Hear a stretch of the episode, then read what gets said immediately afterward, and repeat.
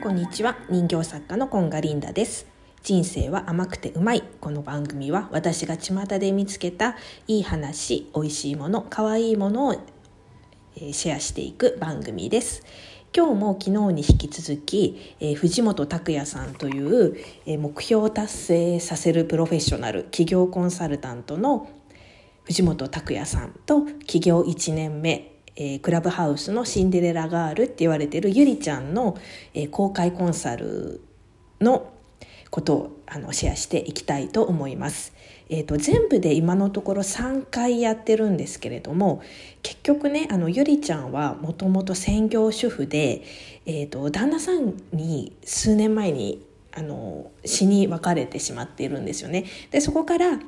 あの一生懸命起業して自分で稼いで3人の子供たちを育てているっていうところであの専業主婦だった時にもあの割と旦那さんにこう言うことを聞くみたいなお金をもらってその中で生活して余ったらきちんとお釣りを返すみたいな生活をしていて自分でもおっしゃってるんですけどあの自己肯定感がすごく低いしあのお金をいただくっていうことを自分のサービスに対してお金をいただくってことにかなり抵抗があるっていうかブロックがあるような感じなんですよね。私もまだゆりちゃんを知って半年ぐらいしか経ってないので、まあ、そんなに深く知ってるわけではないんですけどやっぱちょっとね傍から見てもあ自己肯定感低い感じするなっていうのがすごい伝わってくるんですよね。でいろんなねあの企画とかをするんだけど結構無料なんですよ。でまあまあ無料だとうれこっちも嬉しいし参加しやすいしっていうのはあるんだけどその無料の理由っていうのがやっぱり自己肯定感の低さから来ていて、えーと、こんな私からお金をがお金を取っていいんだろうかみたいな考えから来てる感じがすごいあるんですよね。で、えーと一応ねその3回のコンサルで今日のテーマはみたいな感じをするんだけど結局あの話が堂々巡りになっちゃって同じことをあのアドバイスされてるっていう感じなんですよね。でなんとなく私も含めて自己肯定感が低かったりというかまあ自己肯定感関係ないかなあの、まあ、起業1年目とかだとあの例えば SNS を例にすると「いいね」の数とかフォロワーの数とかがすごい気になるし、えーと、自分が今売れてないのはフォロワーさんが少ないからじゃないか。人様にあの知られてないからじゃないか。じゃあフォロワーを増やそうみたいな、えーと、いいねを増やせるように投稿頑張ろうみたいな。そういうふうになんかそっちに行っちゃいがちなんだけど藤本さんはもう根本的に考え方が違くって、えーと、そもそもあのそういうことにはあの関係ないと「いいね」とかフォロワー数の数には関係ない強烈なファンを1人作るもう0から1なんですよって言ってで1人買ってくれたっていう事実があればそれが自信につながるっていうふうに言ってるのね。でなんとなく私たちは何かあのお仕事始めようと思う時に一からこう作り出そうとするじゃない？一からっていうかもう例えば何ならこう資格を取ってとか何かを習いに行ってそれを仕事にするとか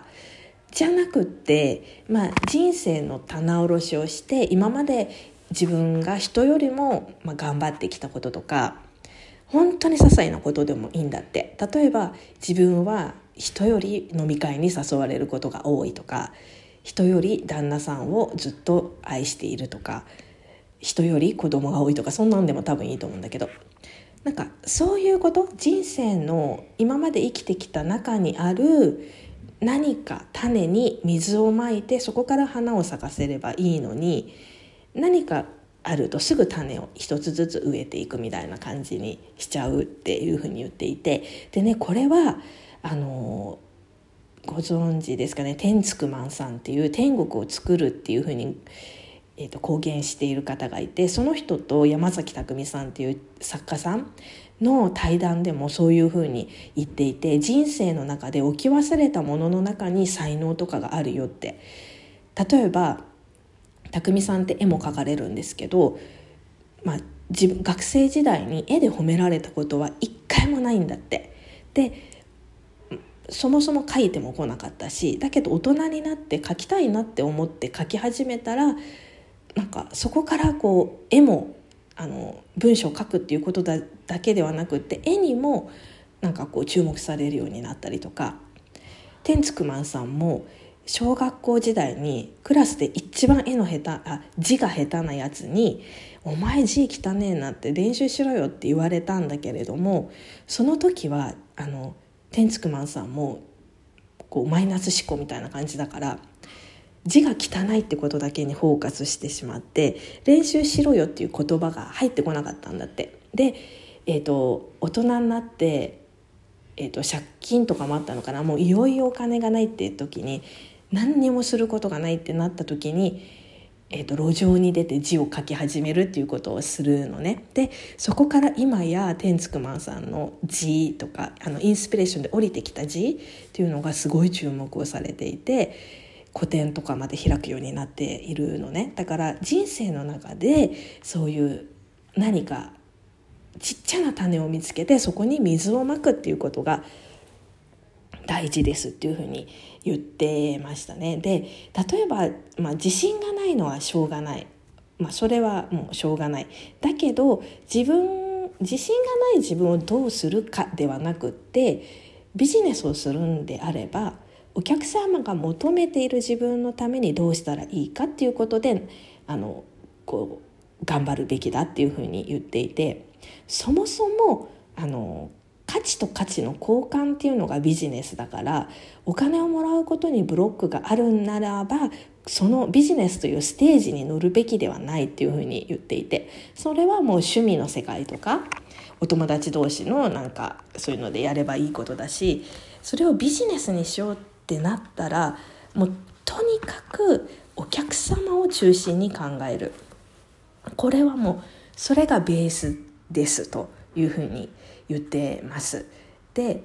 えーと、例えば例え話として「じゃあ今日何買いましたか?」っていうふうに言って「子供のお菓子を買いました」って言ってでお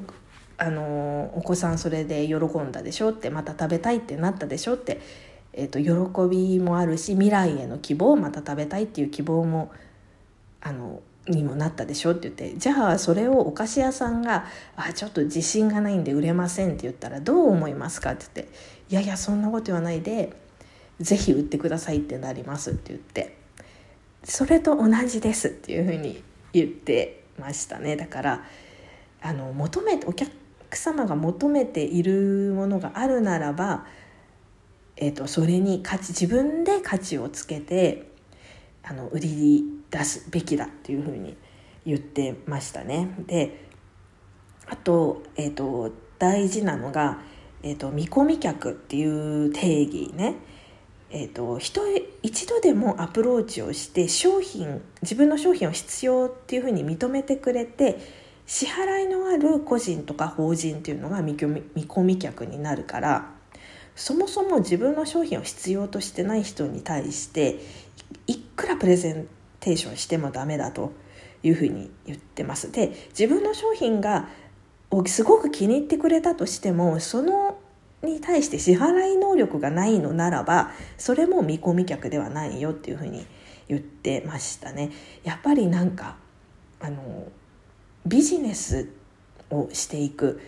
趣味とは違ってビジネスってなったらやっぱりあのちょっと自分のマインドの在り方とかは本当に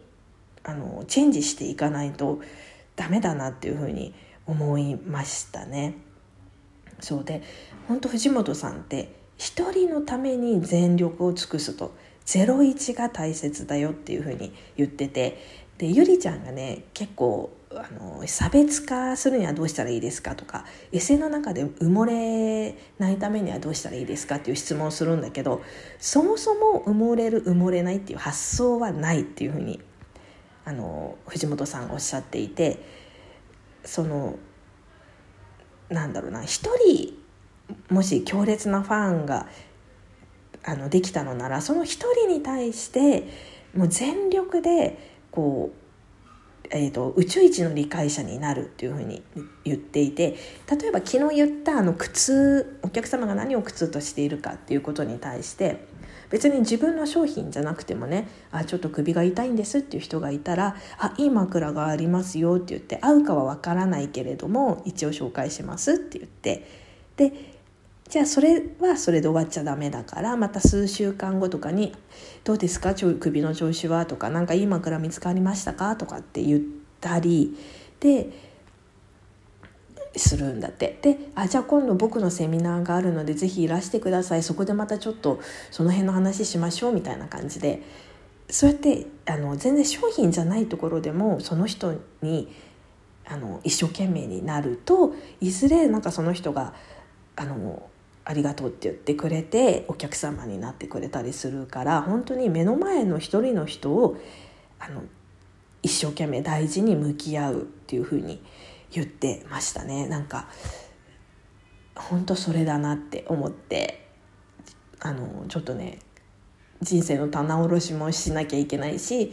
今日言ってくれたこととかに対して自分ならじゃあどうかなっていうのをちょっと一つ一つ深掘っていきたいなというふうに思っています。では